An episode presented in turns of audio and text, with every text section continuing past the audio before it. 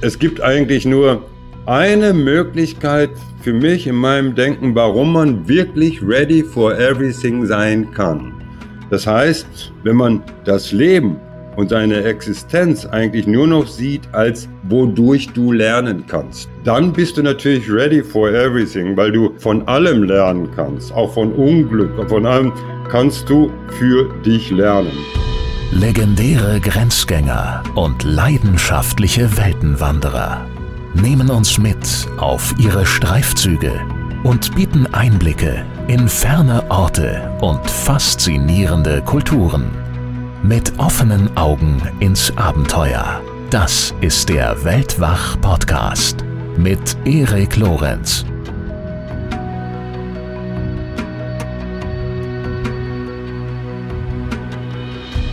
Anderthalb Jahrzehnte ist es her, seit Reiseschriftsteller Helge Timmerberg im Annapurna-Massiv pilgern war. Er war dort mit dem Yogi Kashinath unterwegs, der ihm ein Mantra schenkte. Ein Mantra gegen die Angst. Von dieser Begebenheit erzählte Helge bei seinem ersten Besuch im Weltwach-Podcast in Folge 27. Und in dieser Folge hat er auch angekündigt, dass er damals vorhatte, nach Nepal zurückzukehren und zu versuchen, jenen Yogi mit dem Namen Kashinath wiederzufinden. Diesen Yogi, der sein Leben damals so stark geprägt hatte. Denn Helge hatte mittlerweile Fragen, auf die er Antworten brauchte. Mittlerweile hat er das getan, er ist also nach Nepal zurückgekehrt und über diese neue Reise hat er ein gleichermaßen urkomisches wie auch geistreiches Buch geschrieben. Das Mantra gegen die Angst. Über beides, die Reise und auch das Mantra gegen die Angst, sprechen wir in den nächsten drei Folgen. Sprich, ihr dürft euch auf eine ganze Trilogie mit einem der bekanntesten und tollsten deutschen Reiseschriftsteller freuen.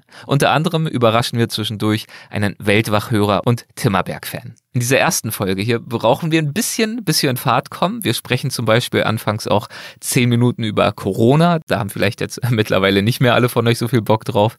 Aber ich verspreche euch, wir kommen in Fahrt und ich finde auch die drei Teile wären noch immer besser. Also vertraut mir einfach und bleibt dran. Es lohnt sich. Helge ist einfach klasse. Äh, und noch ein kurzer Hinweis. Solltet ihr mein neues Buch Weltwach mit offenen Augen ins Abenteuer Solltet ihr das mittlerweile gelesen und äh, vielleicht ja sogar gemocht haben, dann würde ich mich sehr freuen, wenn ihr eine Rezension beim Händler eures Vertrauens hinterlasst. Das äh, würde mir viel bedeuten und dem Buch helfen. Lieben Dank dafür. Und jetzt viel Spaß mit Helge Timmerberg. Hallo Helge, herzlich Hallo. willkommen zurück bei Weltwach. Ich freue mich außerordentlich, dass wir es jetzt endlich mal wieder schaffen. Erik, ich freue mich immer, wenn ich dich sehe, auch wenn es sehr selten ist. ja, zum zweiten Mal, um genau zu sein. Aber es fühlt sich natürlich an wie eine lange und innigliche Bekanntschaft. Ähm, wo, wo treffe ich dich denn gerade? St. Gallen. St. Gallen, okay. Ja, letztes Mal haben wir uns im Anschluss an eine Lesung getroffen und daher weiß ich auch, ich hatte natürlich an dieser Lesung teilgenommen, dass es bei Lesungen so ein paar Traditionen gibt, äh, die du immer befolgst. Also zum Beispiel trinkst du dir ganz gern ein ähm, und du steigst auch gern mal mit einem Witz ein. Ja, ja. Dann äh, würde ich sagen, machen wir das doch vielleicht, wenn du dazu bereit bist, bei diesem Gespräch auch mal so. Also das mit dem Trinken würde ich dir überlassen, aber hättest du vielleicht zur Auflockerung mal so einen, so einen anfänglichen Witz bereit? Äh, ja, ich kann denen erzählen, den ich seit, weiß nicht, zwei Jahren oder drei Jahren ständig erzähle auf Lesungen. Ja. Ich hatte vorher einen, den habe ich fünf Jahre erzählt, weil der, der war so gut und der wirkte so auf Knopfdruck. Also ja. das ging ja nicht. Und äh, aber irgendwann kannte ihn dann wahrscheinlich jeder. Ja, und vor allen Dingen mein Agent, der öfters bei Lesungen dabei war, der kriegte Zustände. Und dann hat er gesagt, pass auf, ich erzähl dir nochmal einen guten Witz und so. Ja. Und mein Agent ist so, der kennt sehr gute Witze, aber der kann keinen erzählen. Der hat mhm. eine Art zu erzählen, wo selbst der beste Witz irgendwie, weiß nicht, sich auflöst, in Wohlgefallen.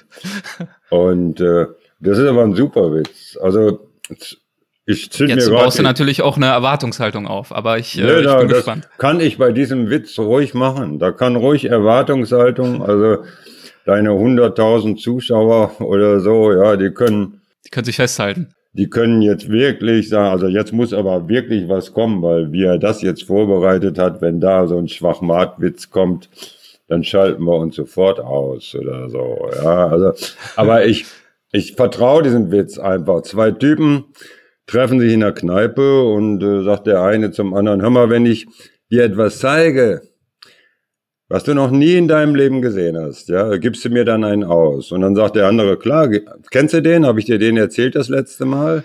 Ich weiß nicht, das ist ja schon wieder zweieinhalb Jahre her. Also zumindest nicht im Podcast, das weiß ich. Ob du ihn bei der Lesung erzählt hast, das fällt mir wahrscheinlich gleich dann okay, ein. Also aber der, erzähl mal weiter. Also äh, dann sagt der andere, äh, klar gebe ich dir einen aus, wenn ich das noch nicht gesehen habe. Aber ich muss dich wirklich warnen, weil ich habe schon sehr, sehr, sehr viel gesehen. Ja, unglaublich viel. Ne? Er sagt er, nee, aber das hast du noch nicht gesehen. Und holt aus seinem Jackett, aus der Innentasche, holt so ein kleines Männchen raus. So ungefähr, ja, so. Mhm. Aber jetzt nicht aus Holz oder Plastik oder Gummi oder irgendwas, sondern echtes, lebendes Fleisch und Blut, Männchen mit Anzug, Einstecktuch, Krawatte, Hütchen, Budapester Schuhe, alles auf Mini. Aber der Typ ist nur so groß. Und stellt er den, stellt er den auf, auf die Theke ab und dann sagt der Kleine, darf ich mich mal kurz vorstellen, mein Name ist ähm, Johannes Mario Simmel oder Mario Johannes Simmel, weiß ich jetzt nicht mehr. Und ich gebe mal eine kleine Thekenlesung. Dann gibt er eine kleine Thekenlesung, als er fertig ist, zack, wird er wieder in die Tasche gesteckt. Da sagt der andere Typ, ja, oh, na klar gebe ich dir einen aus. Ich meine, das habe ich ja wirklich noch nie gesehen. Aber sag mal, wo hast du den denn her? Ne? Sagt der Typ, ja, hinten im Hof von der Kneipe, da liegt eine Flasche und da ist ein Flaschengeist drin, da habe ich den her. Der andere rast sofort raus, findet die Flasche und so und wünscht sich was und rums liegen da zehn Ferkel mit Zitronen im Maul auf dem Boden der sofort wieder in die Kneipe rein und sagt, sag mal, was ist denn das für ein Flaschengeist? Ich bestelle mir 10 Millionen in kleinen Scheinen und kriege äh, 10 Zitronen in kleinen Schweinen. Ist der schwerhörig oder was? Sagt der andere, klar ist der schwerhörig. Oder hast du echt geglaubt, ich habe mir einen 30 Zentimeter langen Simmel bestellt? Okay, sehr guter Einstieg, wunderbar. Ähm, wie hat dieser Witz es ausgerechnet geschafft, dein Herz zu erobern? Nein, der hat nur immer geschafft, das Publikum zu erobern, weil okay. bei den er bewährt. Weil, weil bei den Lesungen habe ich mir eigentlich sehr schnell angewöhnt, bevor ich überhaupt so anfange mit und so äh, Witze zu erzählen, also die wirklich gut sind. Ich habe bei irgendwelchen Lesetouren früher habe ich unendlich viel Witze, also es hat so einen Spaß gemacht, weil weil bei Bist kaum noch zum Lesen gekommen. Ja, ja, weil ja, ich hatte ich hatte eine Lesung in Kassel oder ich weiß nicht mehr genau, irgendwo in Hessen da habe ich die ganze erste Hälfte nur Witze erzählt. Und nachher kam der, kam der Buchhändler zu mir und sagte, naja, Sie geben aber mit dem Affen Zucker. Ne? Und in der zweiten Hälfte habe ich dann gelesen. Aber ich habe einfach immer gemerkt, dass bei guten Witzen, es kommt ja auch immer darauf an, wie du die erzählst. Ne? Ich sage ja, mein Agent, also der erzählt dir das und äh, kriegst gar nicht mit den Scherz oder so. Ne? äh, aber da bricht das also bei dem und beim anderen, den ich früher immer erzählt habe. Ja, also äh, ein Ehepaar checkt ein in einem Hotel irgendwo äh, in England oder irgendwo in der fernen Welt. Oder Rezeptionist fragt, where do you come from? Äh, Ehemann sagt from Germany, Ehefrau versteht kein Englisch, sagt, was hat er gesagt? Er sagt, ja, er wollte wissen, woher wir kommen. Ich komme aus, äh, habe gesagt, aus unserem Land. Rezeptionist from where in Germany, Ehemann from Frankfurt und äh, sie wieder, was hat er gesagt? Er schon leicht genervt, ja, er wollte genau wissen, habe ich Frankfurt gesagt. Rezeptionist, oh, in Frankfurt, da hatte ich mal den schlechtesten Sex meines Lebens. Ehefrau, was hat er gesagt? Ehemann, er sagt, dass er dich kennt. Ja? Und, und dabei ist eigentlich immer das Publikum komplett zusammengebrochen. Und was mich auch immer gewundert hat, gerade bei dem Witz, die Frauen am meisten. Ja, also man mhm. könnte ja denken, das wäre jetzt frauenfeindlich oder so, obwohl der Witz ja umgekehrt genauso funktionieren würde. Ne? Mhm. Also, nee, die haben sich weggeworfen. Und dann, man nennt das ja im Showbiz, nennt man das den Eisbrecher. Ne? Mhm. Ja. Und wenn die sich erstmal so richtig ausgeschüttet haben, dann sind die offen. Dann geht ihr Kopf auf, äh, ihr Herz auf, ihr, was weiß ich jetzt, also ihre Gedanken, die sie vorher haben, was sitzt denn da für einer oder so, lohnt sich die Eintrittskohle oder ja, so, also was die so alles denken, ne? Oder, mhm. oder sie werden, sie werden von ihrer Freundin mitgeschleppt auf eine Lesung, die äh, sind ja also meistens immer Frauen, die super gern zur Lesung gehen, ne? weil wir Autoren sind irgendwie fast noch begehrter als Rockstars, aus was für Gründen auch immer. Ich verstehe. Und dementsprechend haben wir jetzt den Eisbrecher in dieser Form natürlich auch gehabt. Dafür danke ich dir. Und ich finde, das ist ein guter Start. Also, hm? das ist ein guter Start in das Gespräch. Und ähm, wir wollen dieses Gespräch ja in der Tat schon seit Monaten führen, also ich glaube seit über einem Jahr oder anderthalb Jahren. Äh, wir wollten uns ursprünglich im Rahmen einer Lesung von dir wieder treffen in Düsseldorf. Das wurde dann mehrfach verschoben wegen äh, Covid, hat uns ein ums andere Mal dann einen Strich durch die Rechnung gemacht und ähm, ja, nun also digital, denn Covid grassiert ja äh, bekanntermaßen nach wie vor. Und deswegen mal äh, zum Einstieg die Frage, um auch langsam zu unserem Thema in dieser Folge zu kommen, zum Thema Angst. Ähm, macht dir Covid-19 Angst? Naja, es, es ist so wellenmäßig. Also, also ich muss sagen, dass die, die erste Zeit es mir überhaupt keine Angst gemacht hat. Also, was heißt die erste Zeit? Ich war, ich war am 25. Januar 2020, also mhm. letztes Jahr, 25. Januar, war ich in Bangkok, Chinatown. Aus Zufall. Ja, also ich wollte mal wieder nach Thailand, ich war in Bangkok und so und dann gerät, gerate ich nach Chinatown und da war gerade das äh, Neujahrsfest der Chinesen. Und dazu reisen die ja auch aus dem Festland von China äh, zu zigtausenden an. Also Chinatown war, ich stand zwischen, weiß ich nicht, ein paar hunderttausend Chinesen, ja, eng gedrängt. Und äh, da wusste ich, also das ging ja schon Wochen vorher los, Corona, aber da war es ja noch für uns irgendwie so eine chinesische Krise. Ne?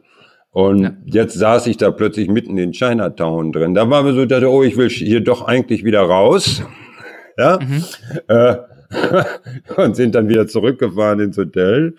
Aber ich war jetzt nicht großartig nervös. Und eine Woche später etwa eine Woche später war ich dann auf Koh Samui in so einem Hotelrezeption, hatte ein Taxi bestellt, so ein Sammeltaxi, wollte irgendwo hinfahren zur nächsten Stadt und so. Und während ich auf dieses Taxi, auf dieses Sammeltaxi warte, hatte ich den Eindruck, dass mich ein Pferd tritt. Also von einer Sekunde auf die andere fühlte ich mich blöd. Ich wollte eigentlich nur noch ins Bett. Aber jetzt war meine Freundin dabei und die hatte, wir wollten jetzt so und dann kam auch schon das Taxi und okay, reinsetzen und im Taxi fing ich an, auch plötzlich zu schwitzen und also mir war scheiße drauf. Und, mhm. und dann sind wir da auch nicht lange geblieben, sondern zurück ins Hotel. Und dann habe ich mich hingelegt ins Bett so nachmittags und bin morgens wieder aufgewacht und alles war okay. Und dann hatte ich nur noch so drei Tage lang ziemlich intensiven trockenen Husten. Und danach war alles wieder vorbei. Und dann hatte ich über lange Zeit überhaupt keine Angst vor Corona, weil ich dachte, ich habe es schon bekommen okay. da. Ja. ja? Und ja. ich war ziemlich sicher, weil, weil die Symptome, also wie ich mich fühlte in dem Moment, wo das Pferd trat, sozusagen, und dieser trockene Husten und drei Tage und so weiter, fand ich ziemlich deutlich. Ne? Und äh, fand es auch, also ziemlich logisch, dass nach drei Tagen alles vorbei war, weil das war Thailand, da war Sonne, es war warm, mhm. ich war entspannt, also mir ging's gut, ich bin sowieso ja. aus verschiedenen Gründen ziemlich fit, ja, und so. Mhm. Aber äh, okay, und dann hatte ich eigentlich, und dann fuhr ich da durch Thailand und es war lustig, wir, wir fuhren immer den Masken hinterher. Also als ich nach Bangkok kam damals, war in Bangkok noch kaum, trug einer eine Maske. Als ich nach Koh Samui kam, kaum. Dann war ich in Krabi, auch Maske war kein Thema. Aber als ich von Krabi mit dem Flieger zurück nach Bangkok flog, war plötzlich nur noch Maske. Der Flughafen mhm. in Bangkok, also wir hatten keine Maske. Also wir kamen uns wie Außerirdische vor oder so, weil wir fast die einzigen waren. Und in den Straßen von Bangkok plötzlich auch nur Maske. Und, und dann war es auch angeblich wahnsinnig schwierig, überhaupt noch Masken zu bekommen. Ja, dann machen wir so in einer Straße, äh, der erste, nee, wir haben keine Masken. Der zweite, ja, aber die kostet. Also der, der kam mit einem, ich weiß nicht mehr, wie viel er haben wollte, aber der mhm. kam mit einem extremen Wucherpreis. Und er sagte, hier gibt's sowieso, könnt ihr vergessen. Und der vierte hatte dann noch zwei oder drei Masken, dann war raus, ja.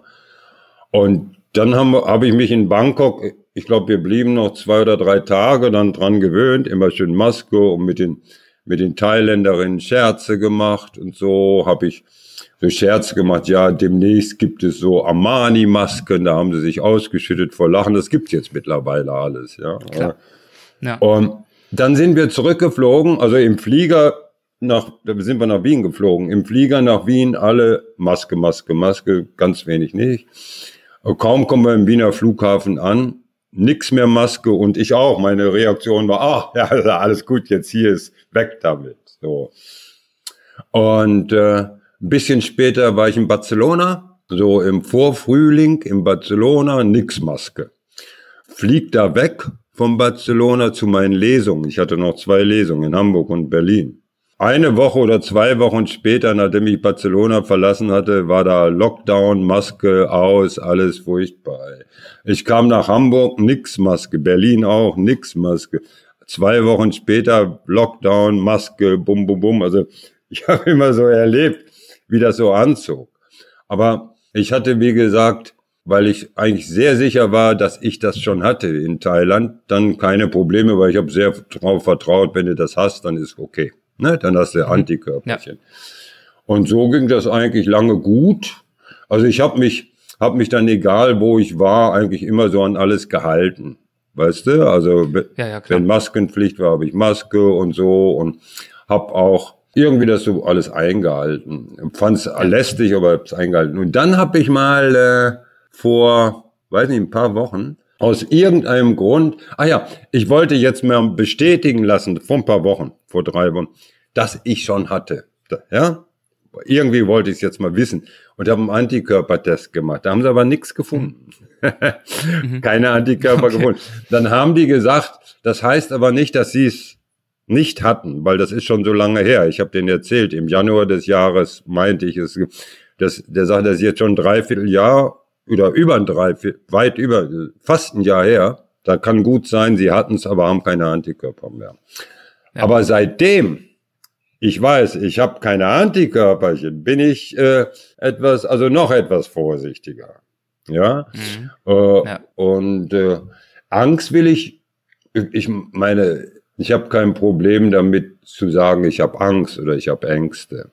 Aber trotzdem will ich das jetzt nicht als Angst benennen, weil es ist mehr so eine Vorsicht. Und was Reisen angeht, bin ich bis auf den Flug nach Barcelona im Frühjahr, glaube ich, seitdem nicht mehr geflogen. Und äh, Zug war ich auch nicht. Ich mache alles mit dem Auto.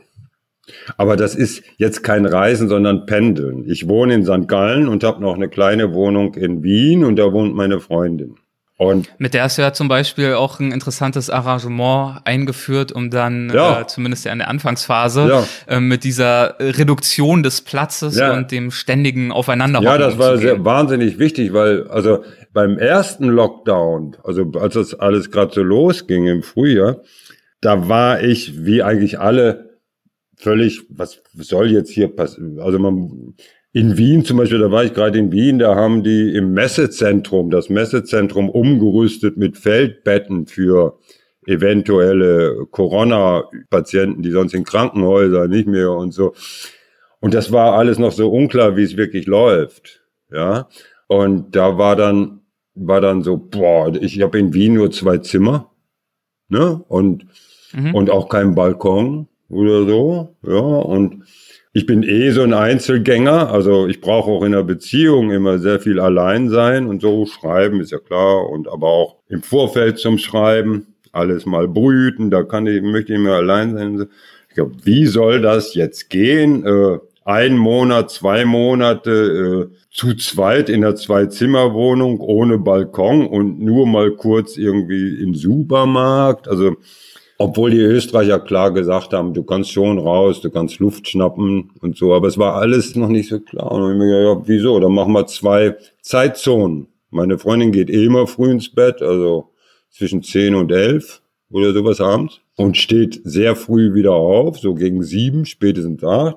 Ich bin eh ein spät ins Bett geher, also auch schon ohne Corona war ich eigentlich vor zwei Uhr selten im Bett. Mal ein Uhr, aber selten. Und dann habe ich das brutal hochgezogen. Also ich bin, sie, wenn sie um halb elf oder elf ins Bett ging, war ich bis vier Uhr morgens, manchmal bis fünf wach und mhm. habe dann geschlafen bis mittags. Das heißt, mhm. sie hatte den Vormittag komplett allein. Ne? Nachmittag haben wir praktisch Gemeinschaftsleben gehabt irgendwie und machen wir da am frühen Abend und äh, ab, ab 11 Uhr hatte ich die ganze Nacht. Und das hat sich eigentlich super geil bewährt. Also sie hat das erstmal eine Zeit lang kritisiert, ne, so, aber man hat sie auch mitgekriegt, man geht sich halt wirklich weniger auf den Wecker. Okay, also dann, bevor wir jetzt äh, Corona zu episch ausweiten, ähm, mir diente das als Einstieg, um mal äh, nachzuvollziehen, wie es dir momentan so geht, mit ganz konkreten Ängsten in Bezug auf dieses Thema, das uns ja nun mal jetzt seit einem Jahr alle beschäftigt hält. Ähm, aber wir haben in der Tat auch im letzten Gespräch auch schon über das Thema Angst gesprochen, aber in einer ganz anderen Art und Weise. Und zwar hast du da gesagt in unserem Gespräch, ich habe es mir hier notiert, ich habe die Erfahrung gemacht, dass hinter der Angst die geilen Geschichten lauern. Und du hast dann zum Beispiel von deiner Angst erzählt, die du verspürt hast vor mhm. AIDS in Afrika Mitte der 80er Jahre oder mhm. vor der Pest in Indien Mitte der 90er Jahre, wenn dich also jeweils äh, journalistische Aufträge dorthin geführt mhm. haben, dann hattest du eben vorher unendlich viel Angst, dorthin zu fahren, aber hast dich dem dann auch ein ums andere Mal gestellt, weil du eben auch wusstest, hey, geh da durch, dahinter wird's dann geil. Und das heißt, das, also ich will vielleicht nicht sagen, Angst zieht dich an, aber zumindest äh, hast du für dich verstanden oder ist zumindest für dich so entschieden, dass du versuchst, dich deinen Ängsten zu stellen. Und ähm, zugleich, vielleicht als Folge dessen, oder vielleicht wäre auch richtig zu sagen, trotzdem, trotzdem du mit deinen Ängsten scheinbar ganz gut umgehen konntest, hast du ja dann versucht, sie loszuwerden, deine Ängste. Und zwar vor gut 15 Jahren in Nepal mit dem Yogi Kashinath. Mhm. Und äh, du hast uns von eurer damaligen Reise in unserem letzten Gespräch auch schon erzählt. Aber das Gespräch liegt ja nur auch schon wieder eine ganze Weile zurück. Ähm, vielleicht könntest du ja eure damalige Begegnung äh, zum Einstieg, bevor wir dann auf dein aktuelleres Buch zu sprechen kommen, nochmal zusammenfassen. Ähm, vielleicht fangen wir mal damit an, wie dein Leben damals aussah, als du ihn ursprünglich beim ersten Mal kennengelernt hast. Ja, da war ich um 50. Mhm. Und äh, sah ziemlich blöd aus, also zumindestens äh, in, in meinem Kopf. Ja, also wenn ich jetzt heute zurückdenke, war, war das, was ich damals blöd nannte, für, äh, auch eine Fehleinschätzung der Lage. Aber ich war durch die falschen Drogen und durch für, für alles Mögliche. Ich hatte vorher zwei Jahre in Kuba gelebt, das war so mein Highlight meines Lebens. Das war Wahnsinn. Und dann bin ich zurück nach Hamburg weil Tempo ging ein, bei der Bunte wechselte der Chefredakteur etc. Ja. pp. Also, außerdem wusste ich, wenn ich noch länger in Havanna bleibe nach den zwei Jahren, dann werde ich bald irgendwie so Strandgut, ne? Und so, mhm. weil das ist das äh, diese Dauerparty in Havanna, die hat mich dann nach zwei Jahren. Also kam ich nach Hamburg zurück und das war dann so ein Kulturschock umgekehrt. Also zwei Jahre in der Karibik und plötzlich Hamburg irgendwie, also mir ging es plötzlich ganz mental nicht mhm. gut. Und dann kam noch dazu, sagte mir mein Freund, auch so bei Kulturschock oder leichten Depressionen, dafür haben wir was ganz Tolles, Ecstasy gibt's da und so. und das mache ich mit falschen Drogen, weil die haben wir gar nicht bekommen. Habe auch nicht lange gemacht, so drei Monate. Aber danach war ich plötzlich also mein Glaube äh, äh, in mich, das war, ich bin ja eigentlich immer freiberuflich, immer freier Autor, immer freier Reporter gewesen und dies und das und so. Und da muss ich schon stark an dich glauben. Sonst, sonst kriegst du die Sachen nicht gebacken. Also du kriegst sonst nicht mal Aufträge. Du kannst nirgendwo zum Chefredakteur gehen und sagst, schick mich mal kurz nach Hongkong für eine geile Geschichte, die mir da eingefallen ist wenn du da nicht dran glaubst, dass du das Ding, dann glaubt er das auch nicht. Da kannst du erzählen, was du willst. Das ist eine Ausstrahlungssache mhm. oder so. Und immer, und, die, und dieser Glaube an mich war eigentlich doch immer sehr stark. Und, und das war irgendwie so weg für, für eine gewisse Zeit. Darum sage ich heute, das war eine Fehleinschätzung der Lage, weil die Zeit war nicht lang. Es war, ging da nicht um Jahre oder so. Es waren eigentlich nur so ein paar Monate, wo ich völlig ja, nicht mehr wusste, was los war. Das, ja. Und, ähm, und dann kam dieser Auftrag von Geo, in Himalaya zu gehen und irgendwie für deren Himalaya-Heft eine Geschichte zu machen. Die wussten noch nicht welche. Und dann hatte ich die Idee, ja, ich gehe mal mit einem Wanderyogi, ich wandere mal mit so einem Sadhu durch die Berge mit Open End. Das wollte ich schon als 17-Jähriger und hab's da irgendwie nicht, nicht gemacht und so. Und das war, das war der Job. Und dann habe ich in Nepal eingetroffen, diesen kleinen Kashinat, und bin mit. Wie hast du ihn da kennengelernt? Ha? Wie hast du ihn kennengelernt? Erinnerst du dich? Äh, naja, die Geschichte, ich wusste jetzt nicht, wie ausführlich ich die Geschichte erzählen soll, weil die war natürlich schon witzig.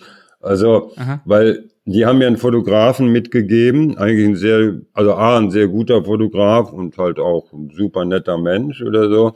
Aber äh, der kam aus einer anderen Generation, der kam aus der Punk-Generation. Ich bin ja so typisch 68er und und dann äh, typischer Alt-Hippie eigentlich so. Und der kam aus der Punk-Generation und die weiß, dass diese Generation gerade die Hippie-Generation extrem hasst. Ja, das ist also eine an Ekel grenzende Abneigung oder Aversion. Ne? Und äh, das kam ziemlich schnell durch und vor allen Dingen, also mit, mit dieser Hippie-Hasserei hatte der auch einen Hass gegen Kiffer aber, aber wirklich mhm. extrem stark. Also das konnte, mhm. und er sagte, ja, also äh, ich will aber nur mit einem Sadhu mitwandern, der nicht kifft, also kein äh, Haschisch raucht. Und das ist wahnsinnig schwer einen zu finden, ja, weil die ganzen Sadhus sind THC-abhängig. Das gehört, es gehört zu ihrer Religion dazu. Also nicht, nicht bei allen Orden, aber bei allen shivaistischen Orden, und das sind eh die meisten. Weil Shiva hat immer ein Chillum, also auf jedem Bild, was von Shiva gemalt wird, siehst du mit Chillum und so. Also ihr Gott kifft, also die kiffen auch alle. Und äh, wir waren dann in Indien, im Himalaya, überall da, wo viele, viele von diesen Sadhus rumlaufen. Also Sadhu ist ein anderes Wort für Yogi oder für Wandermönch oder so. Ja. Baba, Baba hier, Baba da. Und äh, wir haben keinen gefunden, der nicht Gift. Das war wirklich der helle Wahnsinn. Und, und ich, ich hatte ja eh jetzt, also ich war eh, ich wäre eh froh gewesen, wenn wir mit dem Kiffen in Sadu los, weil ich hatte ja nicht vor, warum soll ich nicht kiffen? Also, nur weil der Nick, äh, aber der war so, nein, nein, nein, nein, nein. Und dann haben wir also uns zwei Wochen im Himalaya rumgetrieben, in Indien und keinen gefunden, selbst oben an der Quelle des Ganges ja, wo wir dachten, oder Nick dachte, da sitzen die Hardcore-Jungs, die kiffen bestimmt nicht. Und dann fiel da oben an der Quelle des Ganges dem Nick ein, als wir da keinen gefunden hatten, ja, er hat einen Freund in Bangkok, der Nick kam aus Bangkok. Er hat einen Freund mhm. in Bangkok und der war neulich in Kathmandu und als er zurückkam aus Kathmandu, da hat er dem Nick erzählt, er hätte da einen Sadhu getroffen, der nicht kifft. In Kathmandu, im Affentempel. Das war jetzt so, die neue Spur. Mhm. Ja? Mhm. Dann flogen wir von Delhi nach Kathmandu, gingen zum Affentempel und der Typ, von dem der Freund da erzählt hatte, der war nicht da. Mhm. Und äh, es waren vier, vier andere Sadhus, saßen da an ihrem kleinen Ashram in dem Tempel. Und drei davon hatten knallrote Augen und einer nicht. Und auf den nicht knallrote Augen hat sich der Nick sofort gestürzt und hat sich kurz vorgestellt und eine der ersten Fragen war halt, kiffst du? Und der sagt, nee, hab ich nie. Und ich weiß zwar, also viele von meinen Kumpels da, den Sadhu-Kumpels, die finden das bescheuert, weil unser Gott kifft ja auch Shiva, warum du nicht? Bist du was Besseres oder so? Und er hat dann immer gesagt, nee, ich habe es einmal probiert, hat mir nicht gefallen und ich habe auch alles gelesen über Shiva und ja, Shiva kifft. Aber es steht nirgendwo, dass Shiva gesagt hat, ihr müsst auch kiffen, also fühle ich mich da sehr wohl mit. Und Nick war sofort hellauf begeistert. Und das war, das war Kashinat. Und Kashinat war gerade im Aufbruch zu einer kleinen Pilgerwanderschaft durchs Annapurna-Massiv. Der wollte nach Muktinat, das ist so ein Pilgerort in 3400 Meter Höhe oder so etwas. Mhm. Und ja, und dann, dann sind wir mitgegangen mit ihm. Und das war eine sehr, sehr äh, tolle Zeit, weil Kashinat hat mir so schon mal total gut gefallen. Der Typ war hoch angenehm, ging einem auch nicht auf die Nerven. Also es, es gibt ja Yogis, die wollen dir dauernd was erzählen und äh, ja, äh, er hat nur geredet, wenn, wenn, wenn wir eine Frage beantwortet haben wollten. Ich habe ihn interviewt, seine ganze Lebensgeschichte, das war eine super Lebensgeschichte.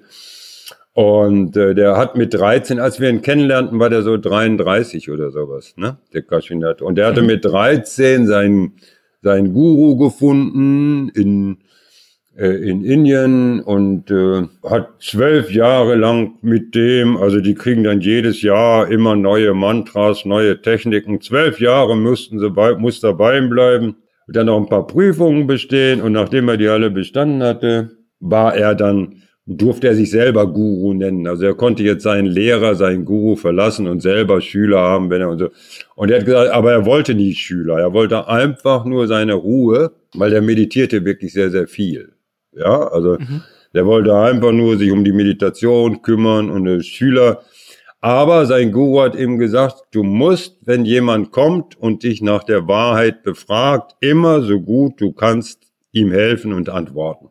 Ja, Darum, wenn man ihn fragt, es nervt ihn ein bisschen, aber er antwortet dann. Das fand ich schon mal sehr, sehr, äh, und er hat auch nachher immer gesagt, also als wir uns verabschiedeten von ihm, du, äh, ihr könnt ruhig, also ich sagte ihm, ich schreibe über dich, ne? Und er sagt, das kannst du ruhig machen, aber bitte verrat nicht, wo ich bin. Schick mir bloß keine Leute, bitte, bitte, bitte. Also das fand ich schon mal super, super sympathisch. Mhm.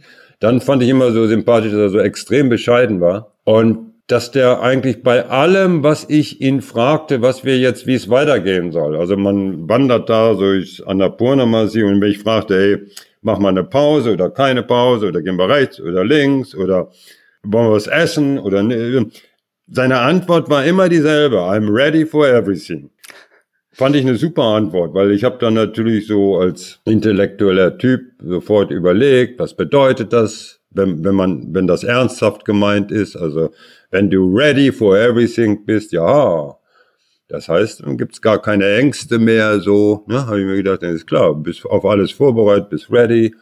Aber auf intellektueller Ebene ist das verständlich, aber ist dir das dann tatsächlich auch schon bei der Wanderung leicht gefallen, das zu verinnerlichen? Also wenn du wissen wolltest, wann gibt's denn die nächste Pause, wann haben wir denn endlich die Etappe für heute geschafft? Meinst du mich? Wenn da nie eine klare, wenn da nie eine klare Antwort Meinst kommt, du mich? Nee, du, nee dann ja, genau. es lag dann alles an mir. Also wenn uh, I'm ready for everything, sagt er, okay, dann sage ich halt Pause, okay, ne? Oder dies oder hier okay. und so. Äh, mhm. aber ich ich habe mir dann überlegt, wenn das stimmen sollte, dann wäre der eigentlich ziemlich ziemlich erleuchtet. Ja. Ja. Äh, und ich habe mir auch überlegt, wenn das stimmt, also A, wenn das stimmen sollte, hat er überhaupt keine Ängste mehr. Ich habe ihn auch gefragt, hast du keine Ängste mehr? Zum Beispiel vom Tod. Also nee, vom Tod hat er schon ewig keine Ängste mehr. Seine letzte Angst, die er noch hatte, war in die Hölle zu kommen. Mhm. Und äh, die hat er auch schon ein paar Jahre vorher verloren. Da saß er mal auf dem Berg Kailash, ist so ein heiliger Berg im Himalaya und kam an so einem an so, an so ein Tal, das ist so hoch, da können die ihre Toten nicht sofort begraben, weil die Erde zugefroren ist. Darum mhm. werden die, also in den ganz kalten Zeiten, was die so an Toten haben, die umliegenden Dörfer und Hirten, in diesem Tal einfach so abgelegt und dann wird gewartet, ja. Und da war, lagen jede Menge Leichen. Und zwischen den Leichen gingen so äh, Lamas, tibetische Lamas, gingen da um und sortierten, so hat er es mir erzählt, und sortierten die aus. Eine Leiche wurde nach rechts gelegt, die andere nach links, die wieder nach rechts, nach links und so. Und äh, ich frage, warum? Und er sagte, ja, die Lamas erkennen das gesamte Leben eines Menschen an seiner Stirn. Ob der gut oder böse war, ob der in den Himmel gehört oder in die Hölle. Und da hat er plötzlich Angst gekriegt. Oh, hoffentlich komme ich nicht in die Hölle. Ja? Und immer wenn für ihn ein Problem war, was er nicht geklärt hat, sagte er, dann setzt er sich einfach hin und meditiert so lange, bis geklärt ist. Da habe ich zum Beispiel, ich habe einen sehr guten Freund gehabt in Bangkok, den alten Dr. Hense, einen alten Jude aus Berlin, der mal nach Bangkok in 20er Jahren, nee, Quatsch, in 20 Jahren, in 40er Jahren geflohen ist vor den Nazis. Und dann hat er da ein Hotel gemacht, das, das Atlanta und so weiter. War ein super Typ. Ich habe den kennengelernt, da war der 84. Ne, der ist dann 96 geworden oder so. Der hat mir zum Beispiel was Ähnliches erzählt. Der hat gesagt, immer wenn er eine Frage hat, sich nicht entscheiden kann, wie es weitergeht, was er machen soll, dann legt er sich aufs Bett, Rücken aufs Bett und steht nicht eher auf, bis die Sache gelöst ist für ihn. Egal wie lange das dauert. Ne? Das ist jetzt mhm. eigentlich eine ganz ähnliche Technik. Ne? Mhm. mhm. Und äh, also der Kashin hat, hat dann da gesagt, er hat da die ganze Nacht meditiert und in der Meditation ist ihm plötzlich Shiva erschienen und Shiva hat gesagt, äh, auch die Hölle ist endlich, aber die Seele nicht. Und Kaschinat hat gesagt, in dem Moment, als er das gehört hat, hat ihn die Angst vor der Hölle sofort verlassen, weil vor irgendetwas, was zu Ende geht, muss er keine Angst haben. Mhm. Wie, mhm. wie man das jetzt alles einordnen will, warum der Shiva gesehen hat, ja, also äh, ein Buddhist hätte wahrscheinlich Buddha gesehen oder das ist, natürlich eine neurologische äh, und, und wie man so drauf ist. Aber das ist ja auch völlig egal, weil die die Antwort kam ja aus ihm heraus. Ich meditiere ja auch ja. schon seit, jetzt nicht das Mantra, aber andere Meditation seit nunmehr 50 Jahren. Jeden Tag. Und äh, an den meisten Tagen eine Stunde jeden eben Tag. Auch, ne? Eben auch, also jeden Tag eine Stunde, jeden ja. Morgen. Ja. Und äh, aus meiner Erfahrung ist mir völlig klar, alle Antworten liegen in dir. Ja, also man kann so ja. Ratgeber haben, habe ich auch jede Menge sehe wirklich scheiße aus heute. Äh, und die sagen dieses und sagen jenes und sagen dies und sagen jenes. Also das kannst du auch anhören, aber die Antwort, was für dich das Richtige ist, das liegt in dir, weil jeder ist anders. Jeder mhm. ist anders. Darum gibt es keine Standardantworten auf Standardprobleme, weil Na. jeder muss so, wie er ist, mit den Problemen andocken und Lösungen finden. Also und das passiert bei mir beim Meditieren immer. Ich kriege Antworten von mir. Hast du bestimmte Techniken beim Meditieren? Ja, ja, das, das sind, aber die darf ich nicht, die darf ich nicht verraten. Das habe ich mal gelobt. Das ist so ein, das einzige, okay. einzige äh, Lob, einzige, was ich eingehalten habe, also was ich versprochen habe. Das stimmt. Mhm. Habe mehr Sachen eingehalten, aber das habe ich wirklich eingehalten. Nur den Kashinat. Okay. Dem Kashinat habe ich mal oben auf da auf 3000 Meter Höhe nachts eingeweiht. Da habe ich gesagt, ich darf es eigentlich nicht verraten, habe ich geschworen, aber ja. dir kann ich es ja wohl sagen, du bist ein alter Yogi und so. Und habe ihm die Techniken genannt, die kannte er alle und hat mir die auch nochmal genau erklärt, wie die wirken und was die bewirken und so weiter. Und so war es bei Kaschinat dann auch. Also die, die, die Antwort darauf, die Hölle ist endlich, aber die Seele nicht, das war tief in ihm. Seitdem hat er gesagt, hat er überhaupt keine Angst mehr. Ist er ready for everything, egal was passiert. Und ich habe dieses ready for everything dann auch so für mich erklärt, dass es gibt eigentlich nur eine Möglichkeit für mich in meinem Denken, warum man wirklich ready for everything sein kann. Das heißt, wenn man das Leben und deine Existenz eigentlich nur noch sieht als wodurch du lernen kannst. Du willst lernen. Dann bist du natürlich ready for everything, weil du von allem lernen kannst, auch von Unglück, von allem kannst du für dich lernen. Wie hältst du dieses Unglück aus oder dies oder jenes? Also, wenn es nur um Lernen geht oder dies alte, langweilige Wort um Bewusstseinserweiterung geht oder so. Ja, immer bewusster werden, immer. Dann bist du ready for everything.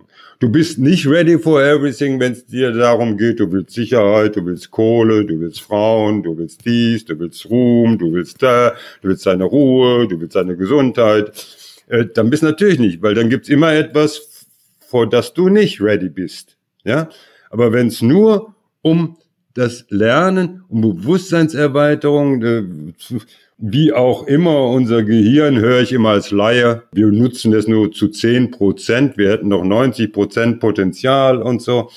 Und der Mensch hat ja, seitdem er als Art existiert, plötzlich aufrecht geht und so weiter, Homo sapiens, hat sich ja ständig weiterentwickelt, hat ja ständig gelernt, gelernt, gelernt, gelernt. Wir stehen ja heute mit dem, was wir wissen, ganz woanders wie vor 10.000 Jahren, ist mhm. ja klar. Und nicht nur in der Technik, auch im Beziehungsverhalten und bla bla bla bla bla. Also es gibt ohne Ende Stoff zu lernen. Und wenn du da nicht wertest, weil du vom Lernen eigentlich, sagen wir mal, was anderes willst, du lernst was über die Börse, um Kohle zu machen, ja? Du lernst was über Anmachttechniken, um Frauen zu kriegen oder so. Wenn dir das, wenn es darum nicht geht, sondern einfach um reines Wissen, dann kannst du ready for everything sein, weil da ist alles dein Lehrmeister, jede Situation. So habe ich das kapiert. Und Aber Lernen ohne Wertung, das ist ja wahnsinnig schwierig. Also insbesondere, ja, wenn es um Lebenserfahrungen geht, genau das, was du gerade gesagt hast, zum Beispiel Lernen, den Umgang mit Krisen, den um Umgang mit persönlichen Herausforderungen, dann sozusagen den Schritt zurückzumachen und auf sich selbst und auf seine eigenen Herausforderungen mit so einer gewissen Distanz blicken zu können und sozusagen sich nicht vom Leid oder Unglück vereinnahmen zu lassen, sondern zu erkennen, was man daraus lernen kann. Das ist ja dann eigentlich fast schon genau dieser Punkt, ready for everything zu sein. Ne? Also ja. das ist ja auch das, wonach ein Stück weit bei, nach meinem Verständnis, Meditation gestrebt wird, ja. dass wir uns von unseren eigenen Gedanken ein Stück weit losmachen können. Buddha hat ja gesagt, wenn du anfängst mit dem achtfachen Pfad, mhm. also dem Buddhismus, dann ist die Erlösung sicher. Äh, nicht sicher ist, wie lange es dauert. Das liegt an dir. Das kann vielleicht 10.000 Leben dauern. Also die gehen immer noch von Wiedergeburt, Wiedergeburt, Wiedergeburt oder so. Oder 100 Jahre oder 50 Jahre kann es dauern, bei einem nur zwei Jahre. Das ist egal. Aber es ist sicher, du musst nur losgehen auf diesem achtfachen Pfad der Tugend und dies und jenes und so. Und das, was du da jetzt sagst, äh, da ist dasselbe. Wenn du das mal intus hast, es geht um mehr erfahren, es geht um aufmerksamer werden, es geht um alles kapieren. Äh, äh, natürlich koppelt's, koppel ich nicht da sofort irgendwelche zwei Ziele davon ab. Das ist ja in mir drin, ist ja völlig klar. Aber man ist so mhm. auf dem Weg. Und mhm. die, sagen wir, die, äh, die Erstreaktionen, die kann ich auch in keinster Weise irgendwie bremsen. Also da ärgere ich mich, also mir geschieht irgendein Unglück oder ja, oder selbstproduziertes Unglück, weil ich was falsch gemacht habe. Ey, da ärgere ich mich wie, ich, wie jeder andere äh, grün und schwarz oder so. Aber die Zweitreaktion, paar Tage später oder was weiß ich, da geht das schon los. Ja, was kannst du davon lernen eigentlich? Was hast du da mitgenommen? Oder so ein anderes Bild wird auch dauernd benutzt, wenn du zu Boden fällst, ja, dann stehst du wieder auf und nimmst etwas mit hoch vom Boden. Und das mhm. ist mhm. in der Regel immer die Erfahrung oder die Erkenntnis, warum du gestolpert bist. Ja? Das nimmst, dieses Wissen nimmst du mit hoch und dann passiert das möglicherweise nicht nochmal.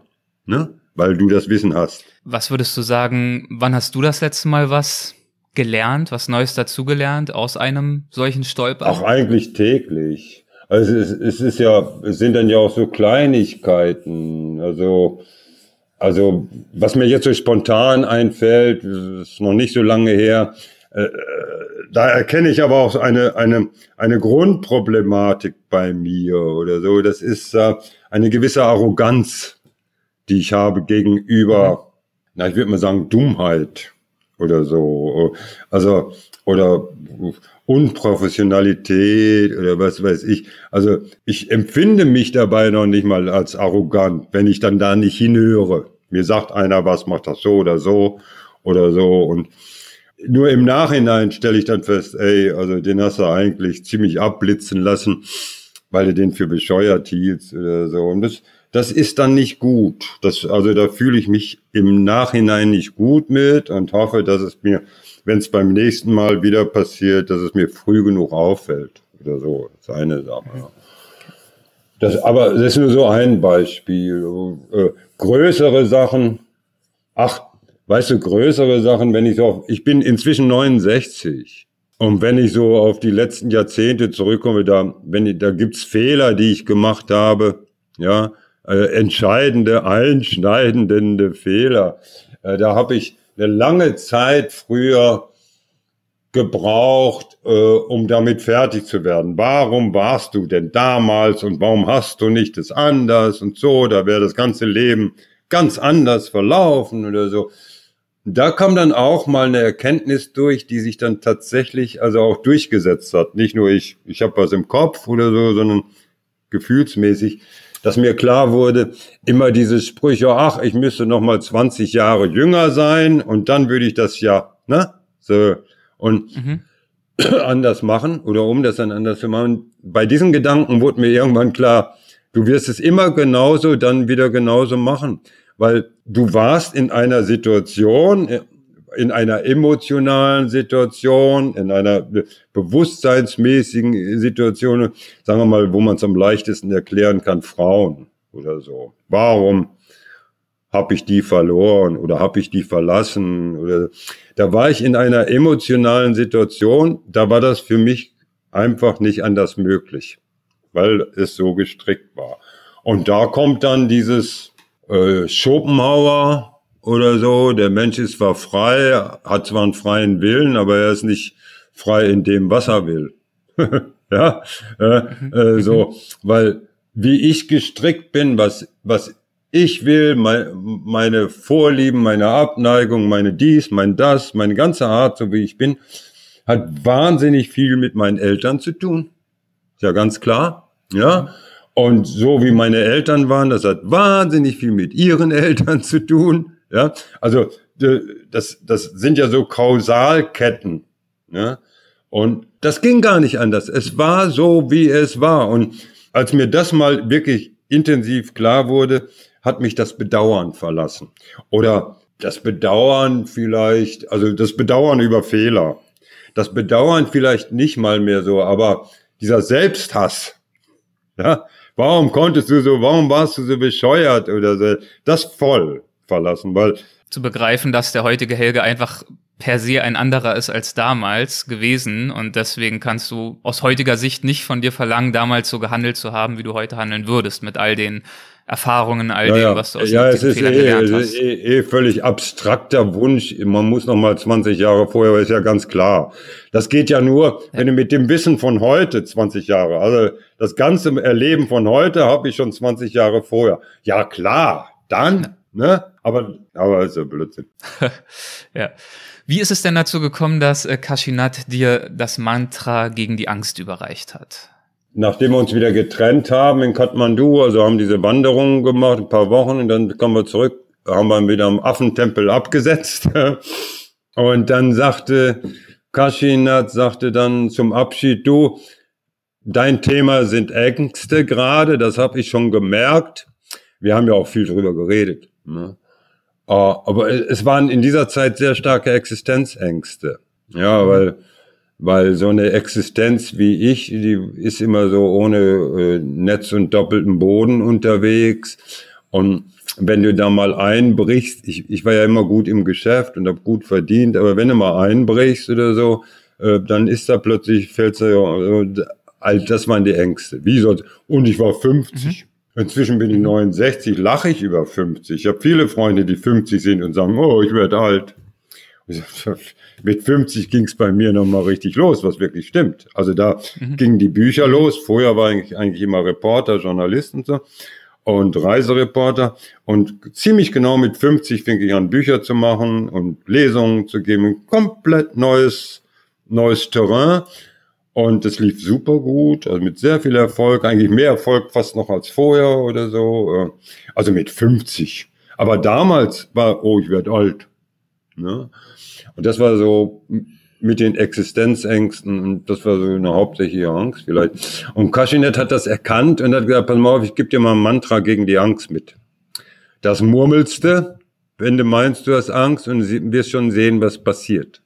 Ja, und dann bin ich nach Hause geflogen und habe das sofort ausprobiert, weil mich ein paar paar Ängste, sobald ich nach Hause kam, sofort äh, angesprungen haben wie Kampfhunde. Ich habe Angst vor Hunden. Und ich wohnte damals im Haus, da war unten Puff im Haus und die ganzen Zuhälter hatten Kampfhunde und Klar. und äh, äh, da, da waren eine ganzen Rudel von Kampfhunden immer unterwegs. Ja. Und als ich vom Flieger kam und da in diese in diese Straße einbog, da sah ich gleich wieder das Rudel da, ja. Und da hatte ich vorher, bevor ich im Himalaya war, immer so andere. Ich habe ich habe immer, ich habe mich total vor Angst versteift und versucht nicht da zu sein, was natürlich gar nicht klappte und so. Aber ist auch nie was passiert. Aber es war jedes Mal der Horror, äh, wenn ich an denen vorbei musste. Und ich komme auf die Straße, sehe die da, automatisch fange ich dieses Mantra an. Das in derselben Sekunde ist die Angst komplett weg. Also das hat mich selber gewundert, weil ich bin, ich bin sehr zwiegeteilt. Also zwei, man könnte auch sagen, da gibt's Mutter und da gibt's Vater in mir, äh, die beide sehr, sehr unterschiedlich waren. Meine Mutter war sehr leichtgläubig und auch überhaupt sehr gläubig, ne, das liebe Jesulein und so. Mhm. Und mein Vater war eigentlich Nihilist, ja. Und, und äh, diese beiden, diese beiden Teile stecken auch in mir drin. Ich kann, ich, ich war nie jemand, der irgendwie sagte, ja, äh, Meditation, Yogis, äh, Nirvana, alles super. Also das immer sofort geglaubt habe oder so. Also immer extrem viele intellektuelle Zweifel. Also wissen. Nur wenn es funktioniert, waren die natürlich weg. Ja, also ich kam mit diesem Mantra zurück und habe eigentlich nicht groß dran geglaubt. Ne, das wollte ich damit sagen. Ich war mhm. nur beeindruckt von der Persönlichkeit von Kaschinat. Und ich hatte eine gute Geschichte, da kommt ja auch nochmal. Ich lebe ja, ich lebe ja von Geschichten. Also äh, habe ich eine gute Geschichte, kann mich gleich hinsetzen und schreiben und so weiter. Ich war vom Kaschinat und dem Erlebnis sehr beeindruckt, aber jetzt, ob so ein Mantra gegen die Angst, na ja, ne? So, das war. Aber als das mhm. mit den Hunden, das kam automatisch und ich habe dann automatisch gemacht und das war sofort weg. Ich denke, was ist jetzt denn los? Ne? Und äh, dann ging das immer mit, mit anderen Ängsten. Und das beschreibe ich in dem Buch auch, Mantra gegen die Angst. Also das spielt ja zum einen Teil in Kathmandu, weil ich 15 Jahre später den Kashinat wieder suche in Kathmandu. Und zum anderen Teil in meinen Erlebnissen daheim mit dem Mantra gegen die Angst bei verschiedenen Ängsten. Also das erste ist vor Hunde, ja. das zweite die Angst vor Türstehern, nicht durchgelassen zu werden ja, äh, die unnötigste aller Ängste, weil da erwarten einen nur überteuerte Frauen und Getränke, also was soll's, warum will man da überhaupt rein und so. Äh, die Angst vor, weiß ich nicht. Vom Leser, vor, vor, die Angst vor dem Leser sogar. Ja, die Angst vom Fernsehen, also weil dann kamen Talkshows mit, mit den Büchern, kamen Talkshows, die ersten Talkshows, ich habe die Nacht vorher verbracht, wie äh, ich gehe zum jüngsten Gericht oder so, da gucken, also zwei Millionen Leute gucken, bei Lanz sitzen zwei Millionen Leute, äh, mit äh, ganze, also eine Woche lang konnte kaum noch schlafen, weil es ging ja auch immer um so viel. Es ist ja nicht nur, du sitzt da und laberst gut oder schlecht oder so, sondern du verkaufst dein Buch, ja, und du kannst nichts verlieren außer der Chance, aber die Chance ist groß. In so einer Talkshow im Fernsehen, du bewirkst nichts, wenn du nur mittelmäßig drauf bist. Also wenn du meinst, du machst jetzt auf Sicherheit, du ja. siehst zu, dass du kein Wort sagst, das irgendwie äh, uncool oder so, ähm, bewegst dich auch kaum, sitzt da mit übergeschlagenen Beinen, wie ich die da immer sitzen sehe, so wie Stöcker, ne? Und, und, und hältst irgendwie so die Stellung, dann passiert nichts für den Buchverkauf oder so. Das passiert nur was, wenn du richtig gut drauf bist. Aber richtig gut drauf heißt, du musst grenzenlos daran gehen. Und wenn du das nicht tust, dann hast du die große Chance, also du weißt genau, also 40.000 Bücher, neue Bücher erscheinen mit jeder Saison, also im Frühjahr und im Herbst. Deutschsprachig 40.000. Ja.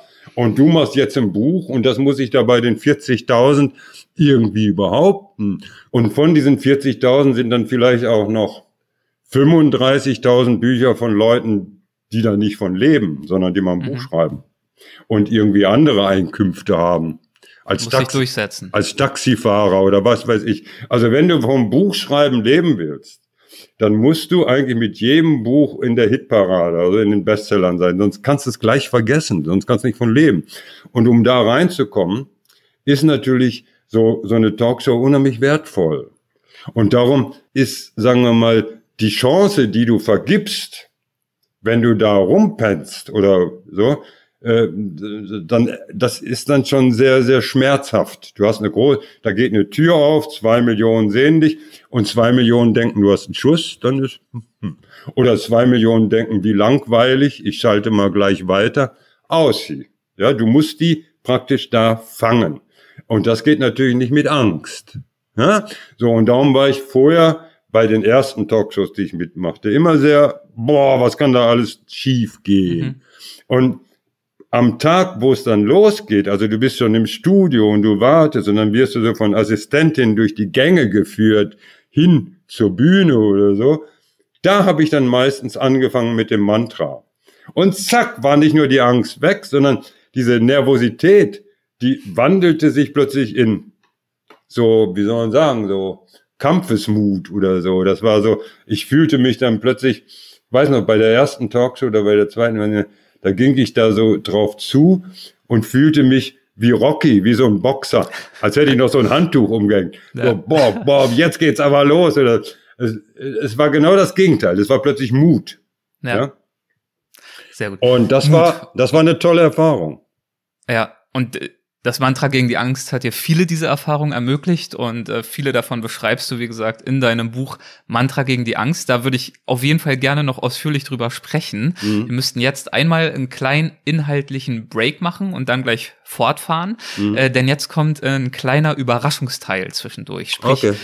ich möchte gemeinsam mit dir jemanden überraschen und ich muss das mal kurz erklären. Also in unserem letzten Gespräch, das war, glaube ich, 2018, Folge 27, gern noch mal reinhören, äh, da hatte ich dir gegen Ende des Gesprächs eine Frage gestellt, in der es irgendwie darum ging, wie es für dich sei, als Autor nun so einigermaßen prominent zu sein. Und du hast eine ausführliche Antwort gegeben, bist auf die Vor- und die Nachteile eingegangen und so weiter und hast unter anderem auch ein kurzes äh, Beispiel gegeben für eine Begegnung mit einem Leser. Und ich habe dir zwei Audiodateien äh, vorhin noch zugemailt. Äh, vielleicht hörst du dir da mal bitte kurz die erste von an, Datei 1, falls du sie gerade irgendwie parat hast auf ja, deinem ja, Computer. Ja, Sekunde. Dann wirf sie gern mal an. Das war in deinem Mail. Wo ist sie denn verflogen? Mhm. Aha, jetzt müsste sie denn hier kommen. Fuck bis ich das habe, ist ja furchtbar. So, okay, die erste, ne? Ja.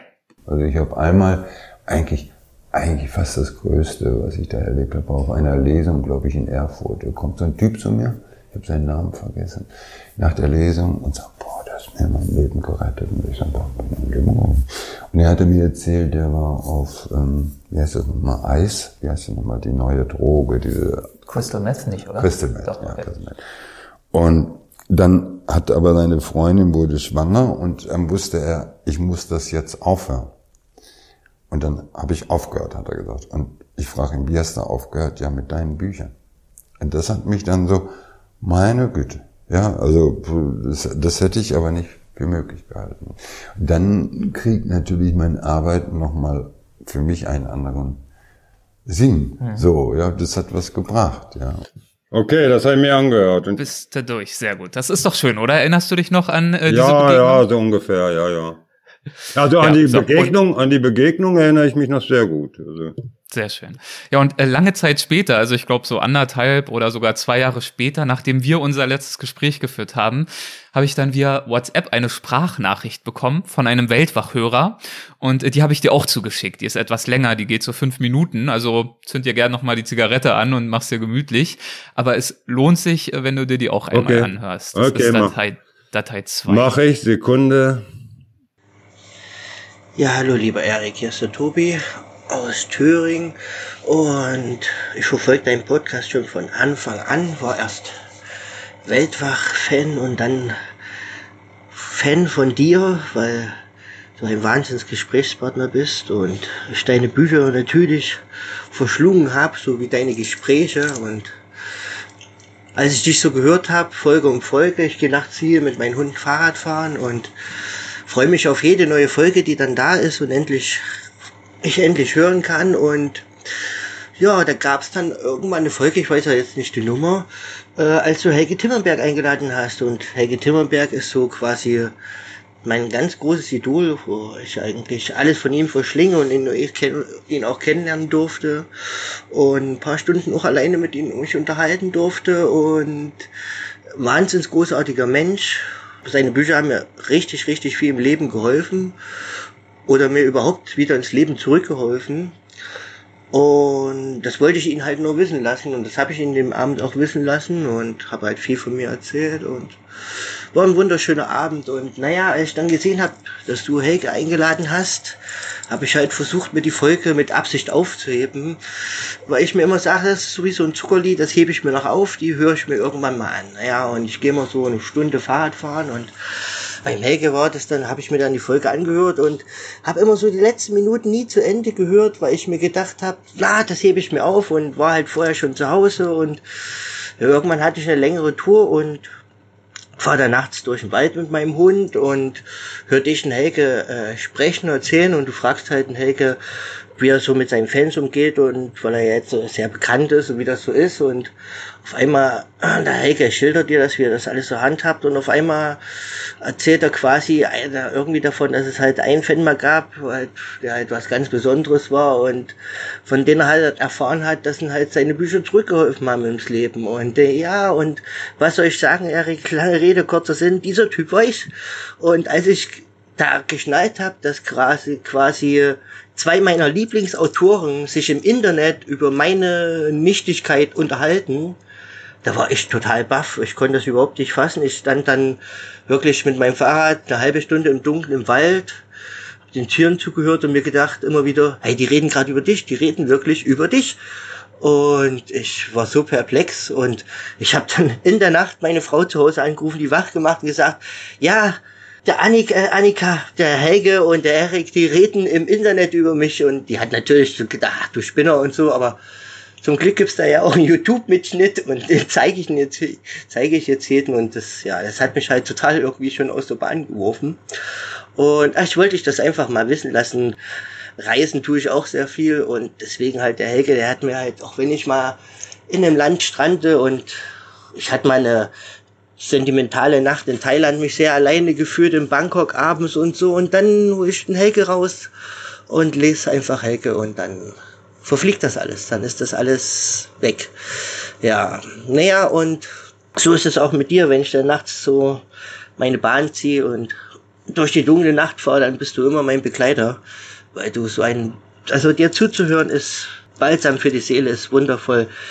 Lieber Erik, mach weiter so. Ich bin so dankbar, dass es deinen Podcast gibt. Ich wollte dich das einfach nur mal wissen lassen und da das jetzt auf dem Weg geht. Und ich bin halt selbstständig, wir haben eine Bäckerei und also rund um die Uhr, zwei Kinder rund um die Uhr zu tun. Und wenn man mal nichts zu tun hat, dann sitzt man schon im Camper und versucht irgendwo in die Natur quasi raus und irgendwo hinzureisen mit Hund, Familie und Fahrrad. Und ja, da hatte ich, ich bin einfach, man schiebt das dann immer weg, ja, den Erik, den schreibe ich heute Abend, ja, ja, heute Abend mache ich's und Einfach nur, weil ich das, das halt immer schon mal wissen lassen wollte, dass der Typ, den er da geredet hat, ich war. Ja, das fand ich halt total spektakulär. Und vor allen Dingen, weil ich erfahren habe, dass so ein großer, großartiger und berühmter Schriftsteller quasi gesagt hat, dass, dass, dass, dass, dass ich ihm gezeigt habe, dass er seine Bücher äh, auch äh, seinen Lesern was bringen. Also quasi, er hat mir mit seinen Büchern dann, also ich war im Leben echt. Also bei mir war alles halt Endstation und quasi Helge hat mich da echt wieder zurückgeholt. Durch den Helge konnte ich quasi eine Drogensucht besiegen und komplett wieder neu ins Leben einsteigen und jetzt ist alles super und ja, und dafür danke ich Ihnen und ich danke auch dir, dass es solche Menschen wie euch gibt und bitte macht weiter so. Mach's gut, Erik. Tschüss. Ja, Erik, bist du wieder da? Ja, ich bin da. So, warte, ich mach das hier gerade wieder, wieder weg. Ja, was bedeutet dir das, wenn du das hörst? Ja, äh, dasselbe, was ich dir damals schon sagte, das ist natürlich eine extreme Bestätigung meiner Arbeit. Weißt du? Also, also das kriegst, das beim Bücherschreiben ist es, ist es ja noch mal mehr als beim Reportageschreiben. Es ist zwischen, zwischen dem Schreiber, also zwischen dem Autor und dem Leser. Eine sehr intime Kommunikation, aber komplett zeitversetzt. Das finde ich das Faszinierende. Also er hat ein Buch von mir gelesen oder äh, habe ich auch schon bei anderen erlebt. Die kommen auf mich zu, die haben gerade was gelesen, was die, was die sehr berührt hat, was ich vielleicht vor zehn Jahren geschrieben habe. Mhm. Oder bei anderen Geschichten, da Tiger fressen keine Yogis und äh, äh, der Jesus vom Sexshop, das sind ja gesammelte Geschichten, da sind auch schon mal Reportagen drin oder Reisereportagen, die ich vor 30 Jahren geschrieben habe. Und dann kommt plötzlich jemand an und den hat das nach 30 Jahren, hat er diese Kommunikation, von der ich aber nichts ahne. Ja, ich bin irgendwo, mache irgendwas, äh, bin auch mit mir beschäftigt, habe Probleme, dies und jenes und da sitzt einer oder können ja auch mehrere sein. Ich habe ja relativ viel Bücher verkauft, also die die sind gerade berührt oder die begleiten mich in meinem Denken und in meinem Reisen jetzt gerade. Aber die Reise ist 30 Jahre zurück. Und, und diese zeitversetzte Kommunikation, die ist für mich immer sehr schwer zu begreifen. Und wenn ich sie dann begreife, weil ich es erlebe, bin ich natürlich auch erstmal ziemlich baff. Und Und natürlich, wenn mir, so wie er mir das erzählt, er, äh, bei ihm kam das ja auch sehr glaubhaft damals rüber, da kann ich mich noch sehr gut dran erinnern. Äh, also, dass ich ihm geholfen habe, sein Leben oder dieser Text, sein Leben praktisch umzudrehen ins Positive, das ist da könnte ich dann auch sagen, ich brauche nie mehr eine Zeile zu schreiben. Es hat gereicht, dass das passiert ist. Ich habe auch, also solche Erlebnisse habe ich einige, gerade durch Lesungen. Ich habe in so, Zürich, Rede. ja. Jetzt ganz kurz, sehr schön. Das war für dich also dieses Gespräch damals äh, hat sich dir eingeprägt und war eine Bombe, so hast du es gerade gesagt. Und ich möchte ihm jetzt mit dir auch eine kleine Bombe bereiten, aber in positiver Art und Weise. Also was ich damit meine ist, dass er mir diese Nachricht zugeschickt hat, die du dir gerade auch angehört hast. Das ist jetzt schon wieder etliche Monate her. Aber ich habe mich jetzt nochmal anlässlich unseres heutigen Gesprächs bei ihm gemeldet, habe Kontakt zu ihm aufgenommen und habe ihn gefragt, ob er mal ein paar Minuten Zeit für mich hat. Und mein Vorwand war, dass ich sein Feedback will. Also ich habe gesagt, dein Feedback, das war damals so nett und was du auch über den Podcast gesagt hast. Ich äh, plane ein paar Änderungen im Weltwach-Podcast. Ich möchte mal deine Meinung dazu hören, bitte. Also quasi von dir stellvertretend für alle Weltwach-Hörer. Und er war dann auch ganz aufgeregt und hat sich gefreut und hat sich auch drauf eingelassen. Und ich bin ja jetzt quasi genau in diesem Moment, wir sind schon ein bisschen spät, mit ihm verabredet, hier digital zu einer Konferenz. Und meine Bitte an dich wäre, ähm, wir beenden jetzt gleich unser Gespräch und ich hatte dir in meiner E-Mail ja zwei Links zugeschickt. Jetzt gerade unterhalten wir uns über den ersten Link und wenn du gleich mal so in drei Minuten den zweiten Link dann öffnen würdest und sozusagen mit dazu kommst, da sollte er dann jetzt gerade warten und nichts ahnend ähm, drei, denken, dass er mir in, einfach nur Feedback In drei Minuten oder was? Ja, so grob, genau. Also ich würde jetzt schon mal wechseln, dass ich ihn schon mal begrüße und dann kommst du sozusagen über den ganz überrascht. Ich mache jetzt den anderen Link auf. Gleich, genau. Wir beenden gleich einmal kurz das Gespräch. Moment. so, ja. Und äh, an dieser Stelle haben wir dann tatsächlich auch äh, zunächst das Gespräch beendet, um Weltwachhörer und Timmerberg-Leser Tobi eine kleine Überraschung zu bereiten. Und äh, wie das so gelaufen ist, das hört ihr dann in der nächsten Folge, also dem zweiten Teil des Gesprächs mit Helge Timmerberg. Bis dann, macht es gut.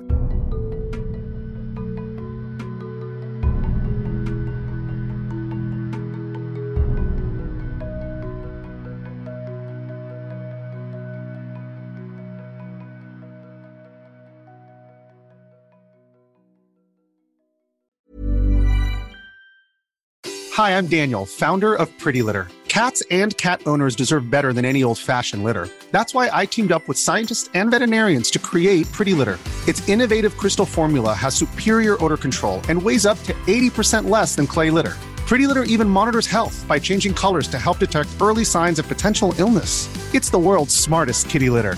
Go to prettylitter.com and use code ACAST for 20% off your first order and a free cat toy. Terms and conditions apply. See site for details. Hey, it's Paige DeSorbo from Giggly Squad. High quality fashion without the price tag? Say hello to Quince. I'm snagging high end essentials like cozy cashmere sweaters, sleek leather jackets, fine jewelry, and so much more. With Quince being 50 to 80% less than similar brands. And they partner with factories that prioritize safe, ethical, and responsible manufacturing. I love that. Luxury quality within reach. Go to quince.com slash style to get free shipping and 365 day returns on your next order. Quince.com slash style.